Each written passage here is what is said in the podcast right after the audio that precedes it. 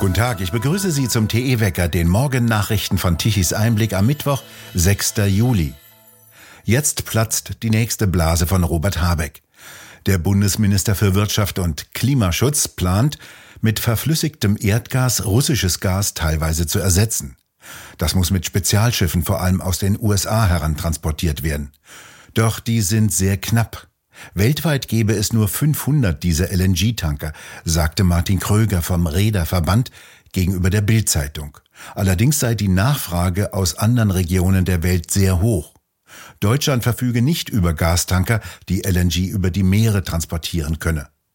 Das passt zu den Plänen, Anlandeterminals zu bauen, über die das tiefgekühlte Gas wieder in einen gasförmigen Zustand versetzt und in das Erdgasnetz eingespeist werden könne. Möglichst schnell soll das geschehen, wie alles im Augenblick. Doch es gibt noch kein einziges dieser Terminals. Fachleute veranschlagen dafür mehrere Jahre Bauzeit, auch bei angemieteten schwimmenden Terminals.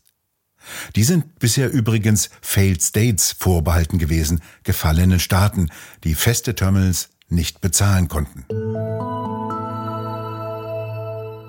Die neue Landesregierung von Nordrhein-Westfalen will im Herbst wieder die Bevölkerung impfen. CDU-Ministerpräsident Wüst sagte gestern, man habe sich auf einen ersten Fahrplan geeinigt. Auf dieser Grundlage würden die Ministerien in den kommenden Wochen genaue Leitlinien erarbeiten. Klar sei, es werde keine Schließungen von Kitas und Schulen mehr geben. Wüst griff wieder auf die alte Floskel zurück, der Schutz von vulnerablen Gruppen sei zentral. Es gelte zudem eine Überlastung des Gesundheitssystems zu vermeiden. Nicht bekannt wurde, dass er die zuletzt sehr zusammengestrichenen Krankenhausbetten erweitern wolle.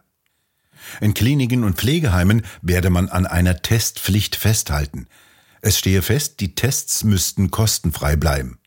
Außerdem sollen Masken im Herbst wieder größere Bedeutung erhalten, so wüst weiter. Er ging nicht auf den jüngsten Expertenbericht ein, nachdem Masken und Lockdowns nicht den gewünschten Erfolg gebracht hätten. Heute am Mittwoch entscheidet das Europäische Parlament, ob die Kernenergie in der neuen EU-Taxonomie als sogenannte nachhaltige Investition eingestuft werden soll. Daneben soll auch Gas unter Auflagen zugelassen werden. Für beide Energien kann nur zusammen abgestimmt werden. Für eine Ablehnung müssen mehr als die Hälfte der Parlamentarier stimmen. Der EU-Umwelt- und Wirtschaftsausschuss stimmte am 14. Juni nur mit einer hauchdünnen Mehrheit gegen die Aufnahme der Kernkraft. Vor dem Europaparlament in Straßburg werden heute vor der Abstimmung pro Kernkraft-Kundgebungen abgehalten. In die offene Frage der Rechtmäßigkeit und möglicher gesundheitsschädlicher Auswirkungen der gentechnischen Corona-Impfstoffe kommt Bewegung. Heute soll in Uruguay eine Anhörung stattfinden mit Regierungsvertretern, dem Gesundheitsministerium und von Pfizer BioNTech. Dort hat ein Verwaltungsgericht Pfizer aufgefordert, innerhalb von 48 Stunden ausführliche Unterlagen und Verträge rund um seinen gentechnischen Impfstoff offenzulegen. Der Verwaltungsrichter reagierte damit auf einen Antrag auf eine einstweilige Verfügung, mit der die Impfung von Kindern ausgesetzt werden soll. Die ist in Uruguay ab dem fünften Lebensjahr auf freiwilliger Basis vorgesehen. Der Richter gab der Regierung Uruguays und dem Arzneimittelhersteller Pfizer 48 Stunden Zeit, um dem Gericht detaillierte Informationen über die im Land verabreichten Impfstoffe zu übermitteln. Dem Beschluss des Gerichtes zufolge müssen Unterlagen über die Zusammensetzung der Impfstoffe vorgelegt werden, einschließlich des möglichen Vorhandenseins von Graphenoxid oder nanotechnologischer Elemente. Außerdem sollen Daten vorgelegt werden, die die Unbedenklichkeit der Boten-RNA belegen und mit Studien der US-Behörde FDA den experimentellen Charakter der Impfstoffe zu belegen.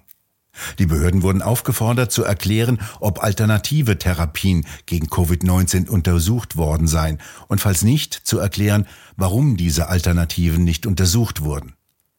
Die zwischen der Regierung Uruguays und Pfizer unterzeichneten Verträge werden ebenfalls überprüft, um festzustellen, ob sie unter anderem Klauseln über die zivilrechtliche Entschädigung oder Straffreiheit der Lieferanten in Bezug auf das Auftreten möglicher negativer Auswirkungen enthalten.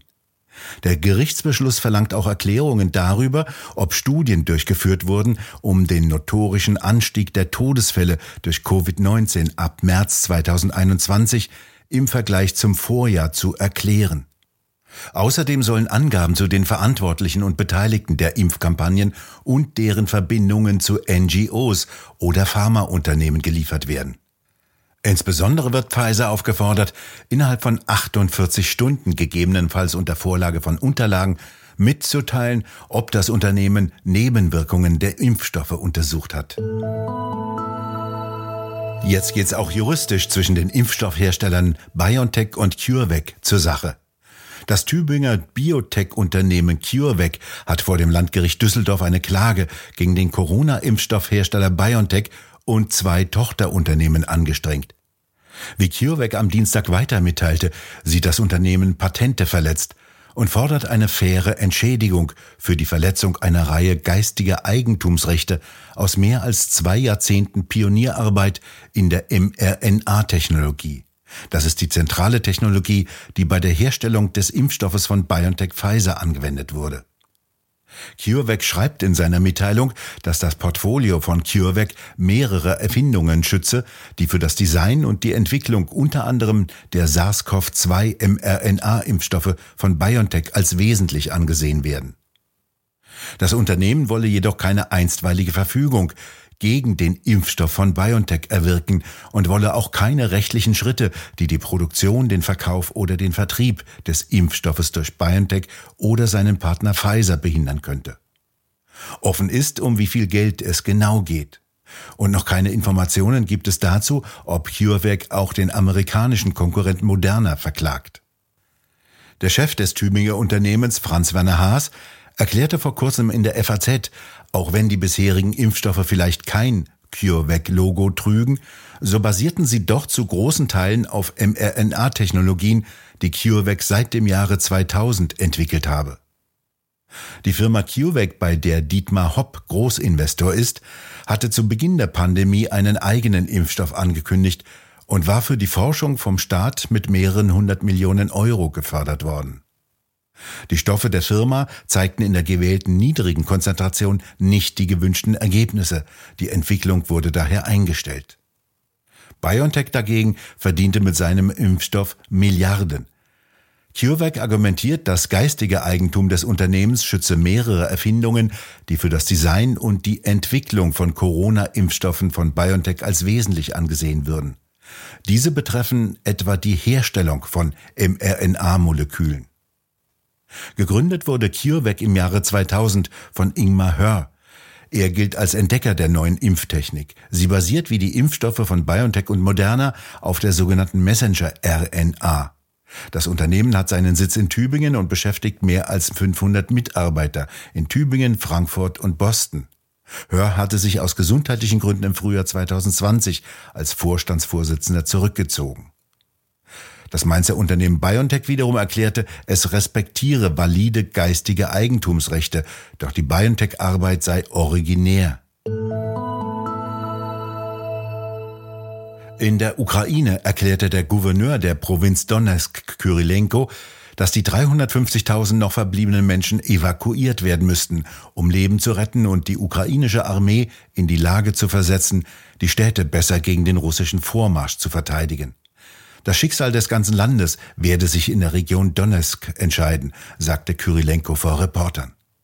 Die russischen Truppen verstärkten am Dienstag ihre Offensive in der Nachbarprovinz, nachdem Präsident Putin die Einnahme einer für seine Kriegsziele wichtigen ostukrainischen Provinz für siegreich erklärt hatte.